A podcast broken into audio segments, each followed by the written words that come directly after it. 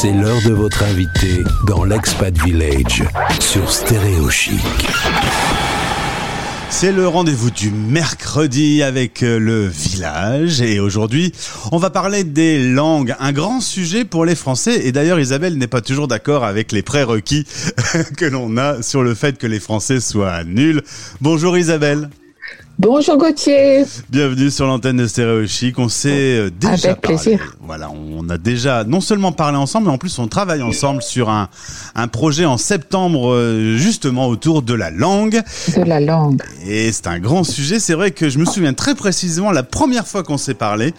Tu m'as dit euh, non, c'est pas vrai. Les, les Français ne sont pas nuls en langue. Ah non, mais ça, ça, je, je maintiens. Ça n'a pas changé. ça n'a pas changé. Je, je continue.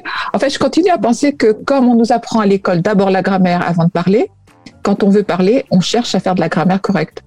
Alors que si on veut parler, on parle. Et si la grammaire elle est fausse, elle est fausse. C'est comme un gamin à, à 3 ans, il va pas faire une phrase euh, grammaticalement correcte, même si c'est que en français. Alors pourquoi? Euh, Mais en attendant, est-ce que le système euh, éducatif français euh, apprend correctement aux enfants les langues étrangères? Je pense qu'ils le font pas, pas si mal que ça, parce qu'ils leur donnent l'occasion de faire, de, faire par des sketchs, etc. Le problème, c'est que de pouvoir l'utiliser et puis de les mettre en valeur. Hmm. De pas dire, de pas dire aux gamins, ah c'est faux parce que ta grammaire elle est fausse. Mais Ouais. non. Et du coup, ça crée une frustration chez le Français qui se dit je vais pas parler parce que je vais faire des fautes. Exactement. Le français n'ose pas parce qu'il se dit, bah, je vais, je vais mélanger, j'ai utilisé le mauvais verbe, ça sera pas le bon. Pour l'allemand, ça sera pas le bon cas, etc. On s'en fout. Excusez-moi, mais on s'en fout, quoi. Il faut se lancer et la personne qui va vous écouter va se dire, bah, ah, au moins elle essaye, je vais, je vais l'aider.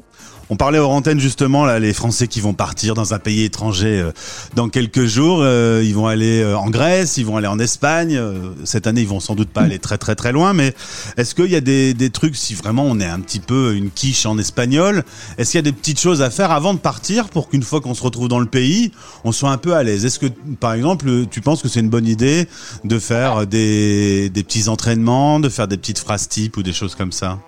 Oui, c'est chouette, c'est toujours chouette d'essayer d'apprendre des mots, des phrases. On en trouve toujours de toute manière dans les guides touristiques, il y a quelques phrases, et puis parfois on peut avoir un CD. Euh, Et puis de toute manière, la, la, la chose la meilleure pour apprendre une langue, c'est d'écouter les, bandes, les dessins animés pour les enfants, parce que c'est des phrases simples Ah ouais, c'est et des mots de tous les jours. Gulli, Donc, euh, on va regarder Gulli avant de partir. En il faut regarder Gulli, il faut regarder par exemple pour le français, euh, Petit ours brun, Petit ours brun, mais ses bottes, et ben on apprend à faire une phrase correctement et les mots. Donc pour apprendre une langue, on passe par les choses pour les enfants. Et Il faut petit, se retrouver. petit ours brun en espagnol, en grec, en c'est italien, en traduit, allemand, c'est se tra- trouve. Bon, C'est traduit, Bayard, Bayard est, est très fort pour ça. Il est... Isabelle donne toujours les bonnes astuces. Le 22 Et- juin prochain, tu seras dans le bistrot de l'expat village Exact. pour parler des cours de langue, justement, euh, pour éviter de s'angoisser sur le sujet de la langue quand on débarque euh, dans un pays. Tu donneras quelques conseils. Voilà, voilà. Le, donc le 22 juin, le- l'expat village organise ce qu'on appelle un, un bistrot et dans lequel on espère accueillir plein plein de monde pour pouvoir présenter euh, les cours de les cours de langue qui seront proposés euh, à la rentrée. Donc euh, à vos tablettes, n'oubliez pas le, le 22 juin. On sera présent. Moi, ce sera le lendemain de la fête de la musique. Alors, pas sûr que je sois en très très, bon- en très bon état. Mais dites trop pas, on peut apprendre les langues avec de la musique parce que c'est comme ça qu'on apprend la musique de la langue. Ouais. Alors moi, je C'est pas c'est pas un accent. Les, les langues n'ont pas des accents, elles ont des musiques je peux avec faire- des intonations qui montent et qui descendent. Je peux faire illusion que je parle anglais grâce au titre des chansons, mais en vrai, je comprends rien. Ça, c'est une autre histoire. Petite question également posée dans le village, la différence entre le fleu et le flamme. Euh, je vais bien, hein, vous inquiétez pas, même si ce moustique m'a énervé. Quelle est la différence entre le fleu, FLE, et flamme, FLAM Alors, le FLE, français, langue étrangère, et flamme, français, langue maternelle. C'est-à-dire que le FLE, ce sont pour toutes les personnes qui veulent apprendre le France, l'anglais. Le, le français, pardon. Français, mais qui ne sont pas Qui veulent français. mais qui ne sont pas français. C'est-à-dire pour euh, mon ami euh, britannique, ou mon ami euh, allemand, mon ami belge, mon ami belge flamand, mon, mon ami espagnol qui va l'apprendre le français vont faire du FLE, du français langue maternelle. Tous les, tous les enfants francophones qui habitent à l'étranger, s'ils ne vont pas dans une école française, pour en faire ce qui s'appelle du flamme. Et là, il y a des, tonnes d'associations, euh, écoles qui existent déjà. Et donc, flamme, c'est français langue maternelle. Ce qui, si l'enfant va à l'école dans une école locale, c'est-à-dire en grec, en russe, euh, en igbo, en zoulou, quelle que soit la langue du pays dans lequel on se retrouve, pourra faire du flamme pour conserver sa langue française. D'accord, on a bien compris euh, la différence et ça ne concerne donc du coup pas le même public. Absolument pas. Le FLE, c'est pour les gens qui ne sont pas français et qui veulent apprendre le français. Et le FLAM, c'est pour les Français qui vivent dans un pays où on ne parle pas français pour maintenir leur français. Exactement. Sauf que le FLE, ça va des enfants au, au, de, 7, de 0 à 100 ans. Mais le FLAM, c'est pour les enfants. De, de, de 3, dès, dès qu'ils savent parler, de 3 à 18 ans. Et qui sont dans un circuit scolaire, du coup. Et qui sont dans un circuit scolaire. Et justement, comment on peut avoir des informations euh, pour arriver à s'y retrouver? Par exemple, sur le flamme, je sais que c'est un domaine sur lequel toi tu, tu travailles. Comment on, on se renseigne sur euh, les différentes flammes euh, dans le monde?